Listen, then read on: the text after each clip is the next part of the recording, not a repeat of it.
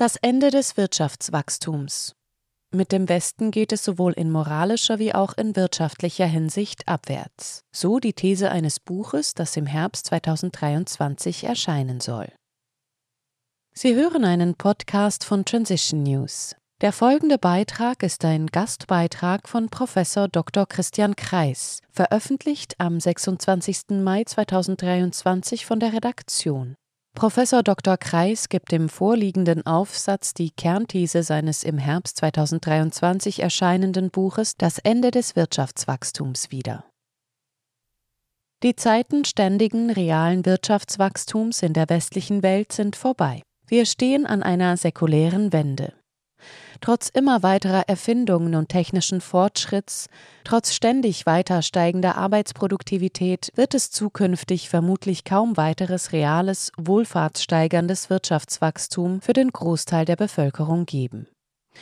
Oder wir werden sogar eine Schrumpfung unseres realen Wohlstandes für den größten Teil der Menschen der westlichen Welt und vieler anderer Länder erleben.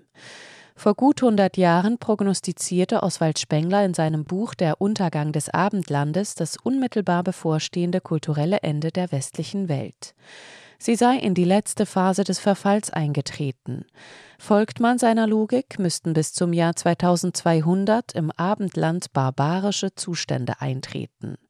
Möglicherweise ist Oswald Spenglers Prognose heute aktueller denn je. Das Abendland befindet sich derzeit in einem rasch fortschreitenden Prozess der Bürokratisierung, Verknöcherung und Überwachung und kämpft mit ständig steigenden Zivilisationskrankheiten. Langsam aber sicher wird die Wirtschaft immer schwerer mit Ballast beladen, so dass ihr irgendwann die Luft ausgeht. Die Phase des Aufstiegs dürfte vorbei sein. Mit etwas Glück können wir das erreichte Niveau vielleicht noch ein paar Jahrzehnte halten. Beispiele dass viele Länder in oder vor einer Phase realer Wohlfahrtsstagnation oder gar Schrumpfung stehen sollen, klingt auf den ersten Blick vielleicht sehr unplausibel. Daher ein paar empirische Belege anhand von Ländern, in denen die prophezeite Entwicklung bereits seit einigen Jahren weitgehend eingetreten ist. Gemessen am offiziell ausgewiesenen kaufkraftbereinigten Bruttoinlandsprodukt BIP pro Kopf gab es in Großbritannien, Südafrika, Mexiko und Japan in den letzten 14 Jahren praktisch kein Pro-Kopf-Wirtschaftswachstum mehr. Brasilien stagniert seit zehn Jahren und die Menschen in Italien sind heute laut Regierungsangaben ärmer als vor 20 Jahren. In Deutschland ist das kaufkraftbereinigte BIP pro Kopf von 2007 bis 2021 offiziell um insgesamt 11,6 Prozent gestiegen. Das klingt eigentlich nicht schlecht. Allerdings kommt eine Studie der Hans-Böckler-Stiftung von 2016 für einen etwas weiter zurückliegenden Zeitraum zu ganz anderen Ergebnissen. Die gewerkschaftsnahen Wissenschaftler stellten dem BIP einen eigenen Wohlfahrtsindikator gegenüber, den Nationalen Wohlfahrtsindex NWI. Dieser ergänzt das BIP unter anderem um Verteilungskomponenten, ehrenamtliche Beschäftigung und es werden Tätigkeiten zur Schadensminderung wie Kosten durch Kriminalität, Umweltbelastung, Lärmbelastung usw. So abgezogen. Von 1991 bis 2014 stieg demnach das reale BIP in Deutschland um insgesamt 34,3 Prozent. Der Wohlfahrtsindex NWI erhöhte sich im gleichen Zeitraum jedoch lediglich um 4,4 Prozent. Das ist ein dramatischer Unterschied. Demnach stieg die reale Wohlfahrt für den Großteil der Menschen in Deutschland in diesen 25 Jahren so gut wie gar nicht obwohl ein realer BIP-Zuwachs um ein Drittel ausgewiesen wurde. Das ist ein beeindruckendes Ergebnis, das einige Fragen aufwirft. Vermutlich dürfte die von der Hans-Böckler-Stiftung entwickelte Wohlfahrtsmessung für Deutschland zwischen 2007 und 2021 statt eines Wirtschaftswachstums von 11,6 Prozent eine reale Schrumpfung ausweisen. Die 2016 von der Gewerkschaftsstiftung veröffentlichten Ergebnisse unterstreichen die oben gemachte Aussage, dass wir möglicherweise in Wahrheit schon längst in eine Phase der Stagnation beim realen Wohlstandszuwachs für den Großteil der Bevölkerung eingetreten sind. Nur lassen es uns die offiziellen Statistiken nicht wissen. Aber die Menschen fühlen es dennoch. Viele Leute fragen sich beispielsweise, weshalb es heute zahlreichen jungen Familien nicht mehr möglich ist, dass nur ein Elternteil arbeitet, um die Familie zu finanzieren. Warum aus ökonomischen Gründen sehr häufig beide Elternteile arbeiten müssen. Während das vor einer Generation, als wir offiziell viel ärmer waren, häufig nicht nötig war. Die sechs zuerst genannten Länder befinden sich also bereits seit vielen Jahren ganz offiziell in einem Zustand weitgehender ökonomischer Stagnation oder gar Schrumpfung des tatsächlichen materiellen Lebensstandards. Deutschland ist vermutlich de facto ebenfalls seit vielen Jahren in einer Phase der Stagnation des realen Wohlergehens. Würde man die Methode des Nationalen Wohlfahrtsindex der Hans-Böckler-Stiftung auch auf die sechs anderen Länder anwenden, kämen höchstwahrscheinlich sehr viel schlechtere Ergebnisse heraus als die oben geschilderten offiziellen BIP-Zahlen. Vermutlich sinkt in diesen sechs Ländern für den Großteil der Bevölkerung der reale Wohlstand seit langem. Wenn man sich mit Menschen aus Italien unterhält, bestätigen sie dies normalerweise vehement. Ähnliches gilt für Gespräche mit Menschen aus Südafrika oder Mexiko. Ursachen für das Ende des Wirtschaftswachstums. Meiner Ansicht nach sind es zwei Haupttreiber, die uns in den Niedergang führen. Zum einen abnehmende Gesundheit, zum anderen, und das dürfte der Hauptgrund sein, sinkende Ethik und Moralstandards. Erstens abnehmende Gesundheit, zunehmende Zivilisationskrankheiten. Wenn wir immer kranker werden, wenn Allergien, Neurodermitis, Diabetes, Bluthochdruck, Karies, ADHS, Adipositas, Arthrose, Rheuma, Krebs bereits in jungen Jahren zunehmen, brauchen wir immer mehr Gesundheitspersonal und Medikamente. Dadurch steigt offiziell die Wirtschaftskraft. Eine Zunahme dieser Gesundheitsdienstleistungen oder Produkte steigert das BIP. In Wahrheit kommt es jedoch nicht zu einem Zuwachs an Wohlstand oder Wohlbefinden, im Gegenteil. Man repariert nur aufwendig mit viel Zeit, Kraft und Schmerz, versucht den Zustand der Gesundheit, der vorher da war, wieder zu erreichen oder zumindest sich nicht weiter verschlechtern zu lassen. Zweitens sinkende Moral- und Ethikstandards. Wenn die Moral- und Ethikstandards in einem Land sinken, hat das gravierende schädliche ökonomische Auswirkungen. Schlüsselfaktoren sind Vertrauen und Verlässlichkeit. Unsere Wirtschaft ist in höchstem Maße arbeitsteilig organisiert. Die Produktionsketten sind oft sehr lang und erstrecken sich über viele Länder und Kontinente. Wenn ein Glied in der Produktionskette bricht, funktioniert die ganze Lieferkette nicht mehr, wie wir während der Lockdowns schmerzlich erfahren mussten. Wie stellt man sicher, dass die Lieferketten im Großen und im Kleinen funktionieren, dass sich alle Beteiligten an die Regeln halten, dass Lieferfristen und Qualitätskriterien erfüllt werden?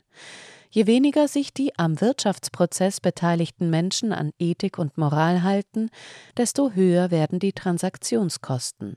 Das verteuert Produktion und Verteilung der Güter und Dienstleistungen. Je niedriger die Moralstandards, desto mehr wird betrogen. Cum-Ex-Geschäfte, Dieselskandal, Wirecard, Gammelfleisch, Versicherungsbetrug, Glykolwein, Steuerflucht, Finanzbetrug, verdeckte Verkürzung der Produktlebensdauer und so weiter. Die Liste der kleinen und großen Betrügereien und Übervorteilungen im Wirtschaftsalltag ist lang und wird ständig länger. Meiner Einschätzung nach steigen Wirtschaftskriminalität, Unehrlichkeit und Übervorteilung im Wirtschaftsleben seit Jahrzehnten deutlich an und werden absolut und prozentual weiter ansteigen. Wie wirkt sich das konkret auf unser Leben aus? Ein Beispiel. Wenn wegen sinkender Moralstandards die Kriminalität zunimmt, brauchen wir immer mehr Polizisten, Security und Wachpersonal, mehr Menschen, die Überwachungskameras oder andere Sicherheitsgegenstände wie Schlösser, Riegel, Sicherheitssoftware, Waffen, Schutz- und Abwehrgeräte oder Verteidigungsgegenstände herstellen, mehr Anwälte, Richter und Gefängnisse. Eine Zunahme der Leistung dieser Menschen steigert zwar das BIP, nicht jedoch den realen Wohlstand, im Gegenteil. Bei zunehmender Kriminalität und Überwachung fühlen sich die Menschen weniger wohl als zuvor, als es keine oder nur selten Verbrechen gab und das BIP niedriger war. Von einer solchen Steigerung des BIP kommt keine reale Lebensverbesserung bei den Menschen an. Man repariert nur, man versucht, den Zustand von Sicherheit und Vertrauen, der vor dem Anstieg der Kriminalität da war, wiederherzustellen oder zumindest ihn sich nicht weiter verschlechtern zu lassen. In der Volkswirtschaft nennt man diese Art Güter auch Regrettables. Will man also trotz sinkender Moralstandards die Produktion aufrechterhalten, braucht man immer strengere Regeln, Kontrollen, Bürokratie und Durchsetzungsinstrumente oder Personal wie Aufsichtspersonen, Überwachungskameras, Controlling, Anwälte, Gerichte und Polizei. Das alles führt zu steigenden Produktionskosten. Je niedriger die Ethikstandards, desto teurer wird das Produzieren. Desto mehr Ressourcen, Kapital, menschlicher Geist, Energie und Lebenskraft müssen in Verwaltung, Kontrolle, Überwachung und Bürokratie gesteckt werden, statt in produktive Tätigkeiten. Kurz, je mehr Egoismus im Wirtschaftsleben und in der Gesellschaft überhaupt herrscht, desto schwieriger und unproduktiver wird die Güter- und Dienstleistungserstellung. Was mittelfristig auf das Abendland zukommt, wenn die Moralstandards immer weiter sinken, kann man gut an der Mafia in Sizilien oder an manchen Elendsvierteln in Südamerika studieren. Wenn wirklich Kernelemente von Moral und Anständigkeit zerstört sind, können Mafiasysteme und andere organisierte kriminelle Banden ihre Blüten treiben. In einigen Favelas in Südamerika zählt nur mehr das Recht des Stärkeren. Es herrscht der blanke Egoismus oder, was vielleicht noch schlimmer ist, Gruppenegoismus, Bandenegoismus. In Rio de Janeiro beispielsweise ist etwa ein Viertel der Fläche bzw. gut zwei Millionen Menschen unter der Kontrolle solcher Bandenstrukturen. Dann herrscht ein Angst- und Erpressungssystem. Abgesehen von den gesellschaftlichen und seelischen Verheerungen, die solche beängstigenden Strukturen mit sich bringen, löscht das alle Arten von vernünftigem Wirtschaften aus. Unter solchen Rahmenbedingungen kann das Wirtschaftsleben nur mehr das zum Überleben Nötigste hervorbringen. An Wachstum oder gar Wohlstand ist unter solchen Umständen nicht mehr zu denken. Je mehr sich also unsere Gesellschaft in moralischer Hinsicht in eine solche Richtung entwickelt, desto stärker wird der Wohlstand zurückgehen. Zu glauben, dass man sinkende im menschlichen Inneren liegende Ethikstandards durch äußere strenge Gesetze, Spielregeln und deren Durchsetzung mittels Druck von außen kompensieren kann, ist ein großer Irrtum.